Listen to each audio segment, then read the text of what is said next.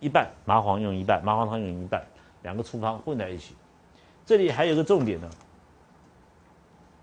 这个好，这个生必养，为什么？因为它不得小汗出。我们拿个管子给诸位做个这个例子哈。如果说我今天把这个这个这个是个吸管放到水里面去，我手指头呢按到这个吸管的头，拿起来水是不是在里面？好，那如果一放开，那个水要出来的话，一放开水就往下出来了。好，因为这个物理的原则是这样子。中药为什么要要发表？你发表一发表的时候，毛孔一开开，小便就排出来了。好，所以我们很多的利尿剂，不管病人是水肿排不出来的时候，我们用发汗的方法。你要去发汗，一定药性很热才会发汗吧？药如果不热，药如果不热，那汗怎么会出得来？好，那我们要有层次上的热，哦。比如说，我们用的最热的药，比如我们硫磺，很热很热，对不对？人家硫磺有毒，其实硫磺没有毒啊，是因为它很热，好吃下去很热。你如果没事，你吃个硫磺看看，好吃完以后你就穿内裤往街上跑，你就裸奔哦。台湾叫六秒，是不是？好，你跑到街上去，你不冷啊？天气天气再冷，你不冷啊？为什么？因为硫磺很热。好，那所以说过去我们用硫磺来消水肿，速度很快啊，病人水肿很厉害，一剂下去水整个整个消掉了，水就消掉了。那当然没有必要用到那么强，这个只是一个老师，这个只是一个小小问题嘛，不需要用到那么强。我们用中热的药，好，所谓温性的药，像麻黄呢，就心肝是温性的药，好温。那吃下去了以后，用麻黄、桂枝各半汤，我们力量把它发一点表汗，得小汗，好，小汗一出来以后，小便就排出来了，好，这是，好，这个我们为什么用这个，好，处方。主要的依据呢，就是生必养，汗呢，要发下去的时候，我们要把它汗发出来。有的时候药汗没有办法，药没有办法把汗完全透发出来的时候，这个汗已经到了皮肤表面，但是没有办法离开皮肤表面，停在皮肤下面的时候，这个时候皮肤就会全身就会痒。好，那你那你当医生的很简单，你就看他，老师那个有皮肤病也会痒啊，那你这个怎么区分？你把他皮肤拿起来看嘛，皮肤都好好的，他没有什么皮肤病啊，那为什么痒？就是。汗没有透发，好，这时候我们把好这个桂枝麻黄各半汤，好让它发透一下，发一点汗就好了。好，发点。诸位看这个处方，也可以看到一些蛛丝马迹。好，这个一两十六株，这个不是株，就是你去拿桂枝一颗一颗的，那么没有好，这是一个也是一个单位，比以前我猜以前以前的钱啊克啊，现在的公分啊厘啊怎么样，诸如此类的，好。那可能是一两，好多少？那不是足足二两就对了，好。但是这两个是一样的量，有没有？好，麻黄一两去节。麻黄为什么要去节？麻黄呢，长相像竹竿、竹子一样，一节一节的，好。诸位如果看到原状的麻黄，麻黄长得就就是这样子，一节一节的，好，这样一节一节的。那我们去采用麻黄的时候，我们把节都剪掉，好。只留这个茎，好，因为麻黄的节呢，这个节是止汗。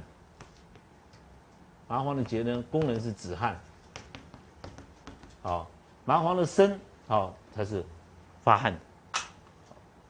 那桂枝它最主要是桂枝麻黄两个是量是相等的。好，如果你把它麻黄、杏仁、桂枝、甘草。这四味药放在一起的时候，这就是我们后面会介绍到的麻黄汤。好，那桂枝、白芍、生姜、甘草、红枣，啊，这是我们的桂枝汤。所以桂枝麻黄各半汤，就是你要桂枝汤呢，在里面加上麻黄跟杏仁，就已经是桂枝麻黄各半汤。所谓各半，就是麻黄和桂枝的剂量相等。好，那这个水呢，为什么要先去煮麻黄，煮一下？哦，那可能张仲景当年就发现到了安非他命的，对吧？好，麻黄就煮，先煮一下，把麻黄上面去掉，好，沫泡沫要去掉，那是好，这个很毒，好，人吃的会很亢奋。这个时候再去掉以后，再把其他药放进去煮。所以麻黄一般来说，所有的我们在张仲景用的时候，一定先煮麻黄，煮过以后再好，把上面去掉一些药末，然后我们再把其他药放进去煮。好，你看他写的，煮取了一升八合，变成我们好，那去把摘去掉以后，好，残渣去掉以后，好，温服六，一升八合就十八合，好，再变成六，不是三分之一，也就是说，我们煮成的话，分成三碗来喝，好，分成三碗来喝，好，所以我们常常在使用的时候，都用三碗，为什么要用三碗？我最常用的是，啊，九碗煮成三碗，因为三碗的时候。有个好处在哪里？你这个九碗下去煮的时候，你一次把它煮完，好，剂量开它一剂量开的比较大，一次煮完的时候，第一个你省了很多时间嘛，好，同样是煮，对不对？第二个呢，它你花一点多点时间煮的时候，药力比较强在里面，好，那所以我常常我们习惯啊留三碗下来，先喝一碗。治内科病的时候，我们让他先喝第早上早上早上早上一碗，好，晚上一碗。那另外一碗呢？隔天再喝。那如果是治表症，哦，我们让他发汗的时候，三小时一碗，哦，三小时一碗。你吃了第一碗没发汗，再三小时后再吃第二碗，吃了第二碗还没有发汗，再吃第三碗。好，一般来说第二碗严重的话，第二碗就发汗了。好，那剂量的时候，我刚刚讲过，剂量的时候你开的时候哈，比如说你看这个人，你你不敢开，你开的好桂枝开两千，把白芍开两千。哦，生姜两片呢，你煮完以后给他吃。你说煮成三碗喝，他喝完三碗一点汗都没有，代表你的剂量太冲太轻了，太轻了。好，那你就要加重上去。一般来说，我是不客气的，因为我知道你流汗流太多，加点泡芙子就把你救回来了。好，那五千，好，桂枝白芍五千，因为五千你煮成三碗的话，一碗不过是一千多嘛，喝一碗流汗的第二碗就不用喝了。好，我是原因是这样子，那从来没有说喝了出事，好出事。那至于刚刚那个久克病，有没有久克病？如果得到的时候，我们可以加一些药在，好处方在里面保护胃，好，那即使即使你跪姿下去都可以，都不会造成好病人会有吐血啊这种什么现象，好，还吐加也也不会，好，那这个这个条变呢，桂枝二麻黄一汤，我们会有一个。得到一个心得，就是这个汗。这个汗呢非常重要。我们在治病上面，我举例给你听。比如说，我们治疗肾脏病，肾脏病的时候，中医是肾是水，好，肝是木，五郁嘛，哈，心是火，心是火。好，当我们治疗肾水的时候，我们一定会治疗心火。再去治疗肺、经，然后肾的功能就会慢慢就会恢复。这是我们治症，对不对？就好，就我们在在这个张仲景说，肝有病的时候，我们先去治脾，对不对？再再再去治肾，是不是？肝的功能就会恢复。然后张仲景就说，以此类推，这就以此类推嘛。好，我们知道肾脏，我们先去治心脏，好，再去治肺脏，对，好，肾的功能就会回来。我们身上的汗是心液，心之液。所以，当心脏功能很好的时候，我们可以从病人排汗的正常与否来决定心脏功能好不好。好，所以肾脏有问题的时候，你那个病人啊，你问他你会不会流汗？啊，不流汗。啊他在在运动再怎么样子，走了走走，当然没办法走十公里，那病人已经很虚了嘛。走了一迈两迈，一点汗都没有。运动天气再热怎么样，就是不出汗，代表他心脏功能没有恢复。啊。那我们这个所以汗很重要，所以正常人一定会流汗，哦，流汗。那那看你的情形了，不是说坐在那边没事干，那边看电视猛在那边流汗，流什么汗？那是虚汗嘛，哦，一定是运动过以后才会流汗，哦。那我们治疗治症的时候，心脏功能一恢复，病人都是在流汗，好，一运动就流汗，流完汗好舒服哦，好，汗流越多，水肿就消的越大，因为那个好比我刚刚不讲那个水管的。好小便就越来越多，好就会恢复正常。好，那这里这个地方就是取汗的方法。好，那桂枝和麻黄两个并用在一起，好得汗。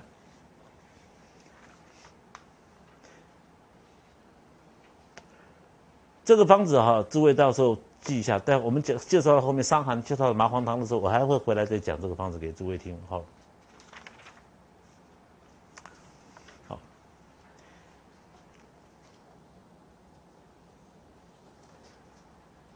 这个《伤寒论》第二十七个条变，太阳病呢，你刚开始你给他桂枝汤吃下去，结果呢，他没有，并没有完全好，好没有去，结果病人呢烦躁，桂枝汤这还是在里面。这个时候我们用针灸刺他的风池风府，回头再给桂枝汤，好，他就好了。好，为什么会这样子？好。这个针灸啊，这个可以通关活络，这个每一个人都不一样，好，每一个人都不一样。这个是一种太阳症一种特殊的情形。一般来说，我们吃桂枝汤就解掉了。好，那桂枝汤下去的时候，病人烦冒烦不解，代表说还是有风寒风府，这是我们风我们风进来的地方。好，代表说这个桂枝的汤力量下去以后，那也不是说药力不够强，那。而是病人还有其他的问题在里面，好，其他的问题。那你这个脖子这个地方呢，受风寒是最严重的地方，汗水很多，好，那身上流汗啊，身上有汗啊，但是还是没有完全好，没有完全好。这个时候我们知道汗水是停在风池风府，因为这个就是风进来的地方。我们下针了以后呢，这个这个部位就会完全恢复。所以这个这个条件讲的只是说其他身体之症症状，恶风啊发。都都好了，但是还是有一点点没有完全去除去除掉，就是大部分都好了，就是还有一点根留在这边的时候，这个时候我们就针它的风池风府，好，所以这个条件只是告诉你，风池和风府就是我们当初受风的地方，好，太阳中风的地方，好，所以诸位呢，如果风很大或者怎么样，去哪里脖子要遮好，好，脖子要盖好。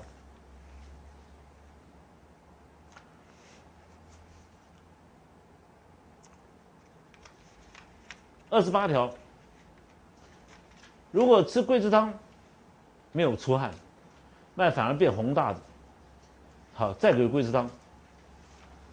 那如果出现了忽冷忽热，隔日再发，汗出必减，好，桂枝二麻黄一。诸位，如果说当你看到桂枝汤，桂枝我们用了二，麻黄用到一的时候，桂枝的剂量比麻黄多的时候，一定病人是。热多寒少，病人感觉到冷的时间比较短，好，可能十分钟、五分钟、十分钟就冷的现象也没了。可是有一个小时、两个小时在发热，所以二十八条，当你出现病人感觉热多寒少的时候，就会用桂枝二麻黄一汤。好，那你同样的，你如果出现热很多很多，寒只有一点点，你麻黄就减量，桂枝就增加。好，这个桂枝量你可以自己调整的意思，调整的意思。好，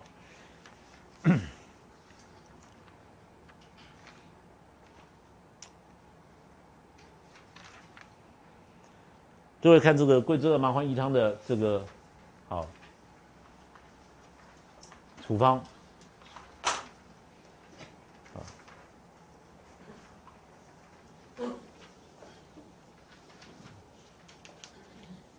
哎，这里没有没有那个处方哈，OK，桂枝麻黄各半汤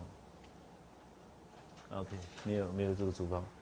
那桂枝的量会比麻黄加重，诸位看书上哈，这个这个桂枝呢一两七一两十七株，我们如果以三钱来说的话，白芍也是两钱，白芍量比桂枝少一点，好，那麻黄呢把它当成一钱，就是三二一的比例，好，三二一的比例。好，杏仁是三钱。平常我开这个处方的时候，我们桂枝三，好，白芍二，好，白芍二，麻黄是一钱。那如你如果说桂枝和白芍是等量，一样可以。这个倒不必说很斤斤计较，好，因为这个这个处方呢，这个用的时间不多，好，但是你要知道，好要知道，那桂枝麻黄各半汤，桂枝二麻黄一都是。中风和伤寒同时有这个现象出现的时候，我们才会使用它。好，那剂量的大小啊，诸位可以做调整。好，那张仲景只原则只有桂枝麻黄各一半，或者是桂枝二麻黄一，好，并没有桂枝三麻黄一啊这种现象。好，那这边一样，只要用到麻黄的时候，麻黄先煮，好，先煮一下。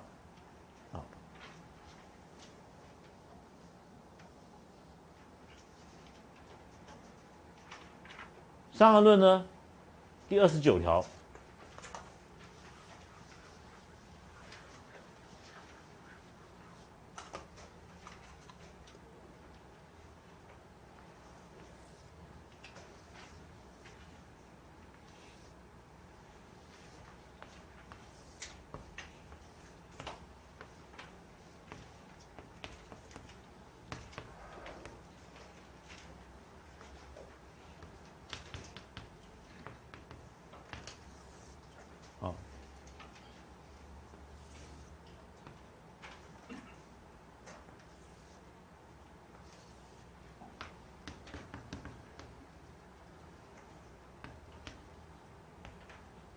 如果在太阳症没有治好的时候，他会进入阳明，病会进入阳明。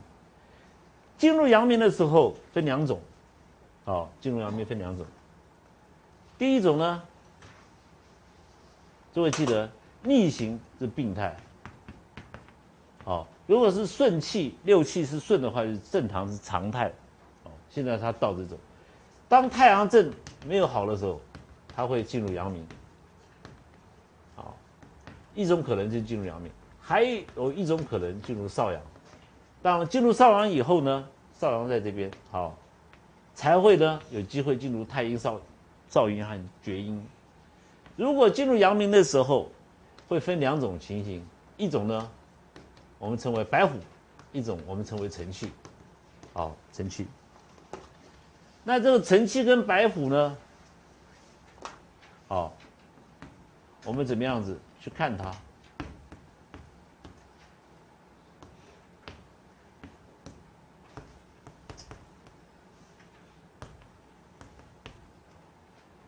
阳明症呢，有两种情形，一种是热在经上面，一种是热在腑上面。好，不管是哪一种，阳明症是基本上的大原则就是淡热不寒。在阳明症的时候，只出现热症，完全没有寒症。所以你看到病人一派热症，你问他口渴不渴？渴，喝热水、冷水，喝到最冰的热症。哦，好，那经热。那如果是腹热，腹热讲的就是晨气，我们讲的是晨气，就是大便堵到了，大便堵到。那我们当然有大小晨气啊，有调味晨气、大晨气、小晨气很多。好，那阳明分的这两种。所以如果是纯热症出现的时候，病人大渴、燥渴、壮热、发高烧、壮热，津液不够。那时候喝水的时候喝，一直喝一直喝，小便一直排，没有办法止渴。好，就这种阳明的津热。哎，腹热呢？好，就讲的是肠胃里面的便秘堵到了。那不管是津热还是腹热，我们治这个无死症，哦，应该不会死人的。现在有死哦。因为他不知道怎么用白虎啊，也不知道用陈家死掉了，哦，可以不死的，你知道吧？好，这这无死症才，没有死症才对的，好。那如果遇到金热的话，就是白虎，白虎讲的就是石膏，腹热讲的就是晨气，好。那我们后后面等到介绍大小大小晨气啊，怎么样子辩证，怎么知道什么时候用大晨气，什么时候用到小晨气？这里还没有提到。这里的主方呢，讲的是二十九号，好。如果吃桂枝汤，大汗出了以后呢，大烦渴不解，脉红大者，白虎汤，加人白虎加人参汤，这为什么会变成这样子？并不是说因为你说下去以后，他白虎汤这个那个病人原来是太阳中风啊，吃的桂枝汤吃完以后呢，哎呀汗发太多了，变成白虎汤，不是这样子，而是说刚好六天走完，你你正在吃的时候，病人已经转入白虎了，转到白虎汤的时候，你还没有发现到你病人桂枝汤喝下去了。就还是出现白虎汤，就是只是说桂枝汤吃的太慢了而已，并不是说你医生开方开坏了，而是病人来的时候正在转变白虎的时候碰到你们，一处方桂枝汤下去，他第二天变白虎汤症。好，所以桂枝汤你喝多了，即使你流汗流多了，也不会变白虎汤。流流流汗流多了，里面那个里虚的时候，我们加点泡附子就好了。好，那这个是好，它转变成白虎汤。那如果是主要症状是大烦渴不解，脉红大。好，那如果说你看到有人呢跑来，老师这个大烦渴，你看他渴得很厉害，一直喝水，喝了半天还不能止渴，哦，这看来很像糖尿病，是啊，是就是糖尿病啊。可症的时候，我我在开石膏的时候哈，好石膏，我起价就是一两，谁谁给你什么什么五钱啊、三钱啊、八钱？那五钱、三钱、八钱的是漱刷刷刷牙漱口的，哦，你根本止不了渴，哦，一开就是上两，哦，我是我讲的是讲我们用了白虎的时候，好，那为什么要用大剂的？因为它是去热，它去热。你在去热的时候，我们会用到白虎汤的时候，病人有壮热，壮热壮热的时候，病人高烧高了很烧了很厉害啊。好，有的时候小孩子发烧，或者病人发烧，你去看他，他全身烫的，对不对？然后喝冷水，然后被子盖到，他盖着被子不放，恶寒呢，这不是白虎汤症啊。所谓恶热，就壮热的把被子都踢掉，不能盖东西，全部是一派热症，才是，哦，白虎汤症，对不对？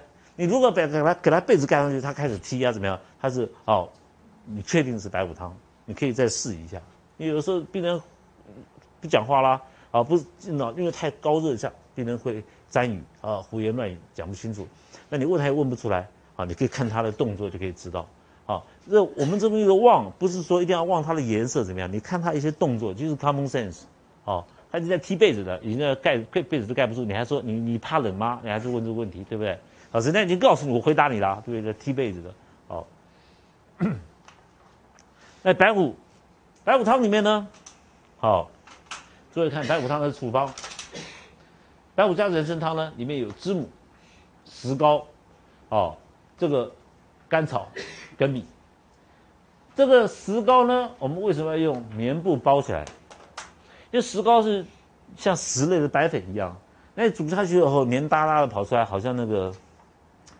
就是石灰哈，就是我们平常互相的石灰，然后你把它弄点水，黏黏哒哒的，对不对？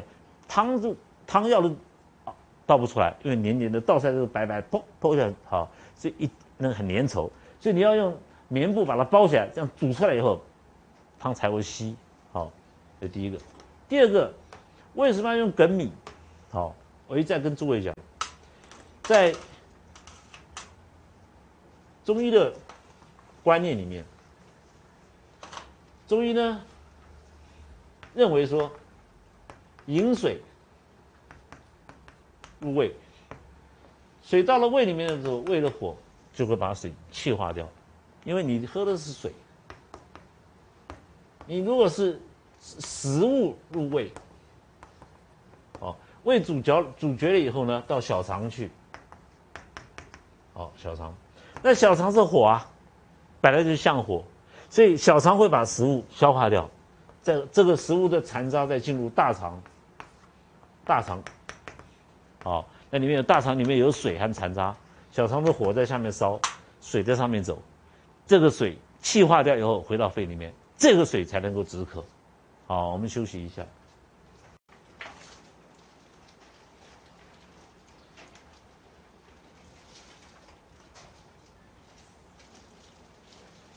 这个白虎白虎汤，好，跟白虎人参汤，什么时候会用到人参？这个处方在里面有人参哈，诸位看这个图。当饮食入胃以后，到了小肠，小肠把它消化掉以后，只有食物的残渣跟水进入大肠，那小肠的火在下面烧，大肠的水在上面的水气化掉，所以中医的身体。跟西医这个地方是一样的，西医说大肠把水吸收掉，啊，只是中医认为说大肠没有那么聪明嘛，然后你吃吃猪大肠吃完你你就大肠那么厉害，就光吸收水不吸收残渣，为什么？原因就是火在下面烧，所以水是气化上去的，中医讲气，啊，气化上去以后从从大肠进入肺，再从肺到我们的皮肤表面到我们的喉咙，好，津液就回头，所以说。后面的时候，你看他在这个处方里面的时候，张仲景在用白虎汤的时候，有加什么？加这个粳米，就是糯米甜的这个米，好，这个好像是煮稀饭一样，是不是煮稀饭一样？好，就是有食物在里面，食物在里面了以后，这个水就有办法进入我们的这个这个水的循环系统。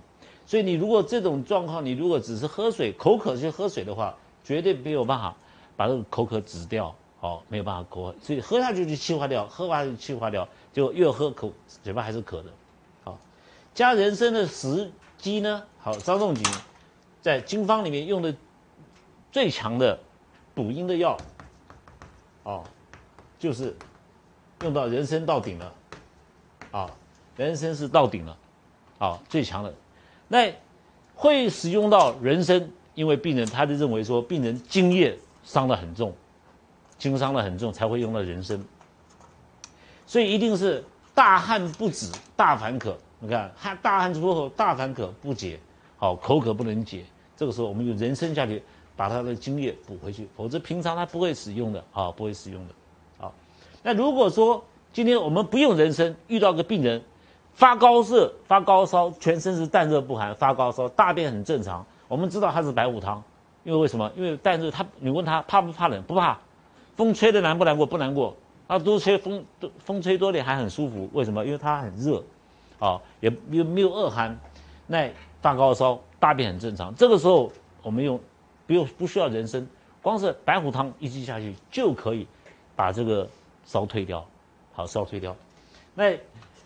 里面的知母呢？好，诸位看，猪我们一般来说，这个石膏，我我最常使用的处方的时候，我石膏用一两，知母大概四钱五钱的剂量就够了。好，四钱五钱的剂量。好，那这个炙甘草，好两钱啊三钱，好治过。好，这个这个粳米呢，你不要放太多，它太多煮成干饭了，因为那个汤都吸收掉了嘛。哦，所以你这个六六六盒，你不要分着放六碗下去啊。好，差不多两钱三钱就可以了。哦，不要把它真的这个煮成干饭，那怎么吃？好，你看它煮米熟汤成，去残渣，喝的是汤汁，看到没有？啊，所以是很稀的稀饭。哦，白虎汤用的非常多。好，所以我们石膏，因为石膏颜色是白色的，是吧？我们又名白虎。好。这个三十页啊，第三十条，抱歉，好，第三十页。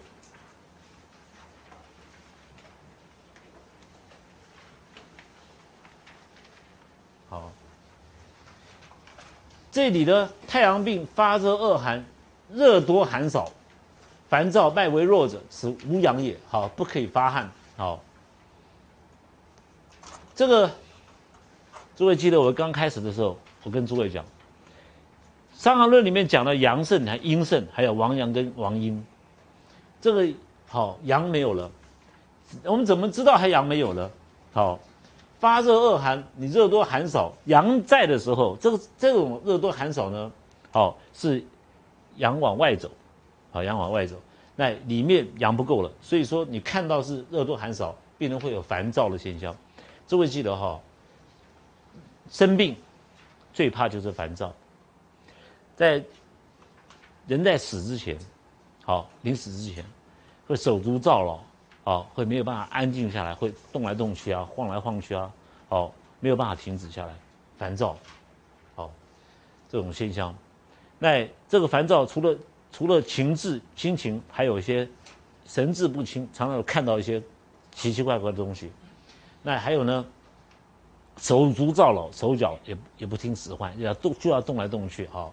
这种都不是很好的一种现象，好，所以说，当你这个病人出现这种现象，有烦躁的现象，脉又微弱，意思就是阳一直往外走。正常人呢，好，正常人的常人呢，阳的功能是什么？是要固，好，是要密，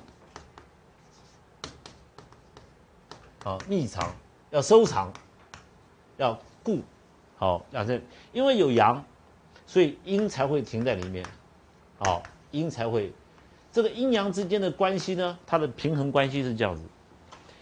如果我们没有阳，皮肤表面上没有阳，那人就会不断的失水，不断的流水，好，汗水一直出来。所以我们用泡芙纸下去把阳固住，汗水就停掉了。所以阳的目的是要固到阴，好，这个阴阳的平衡。那如果阳失掉了，好，阳去掉了。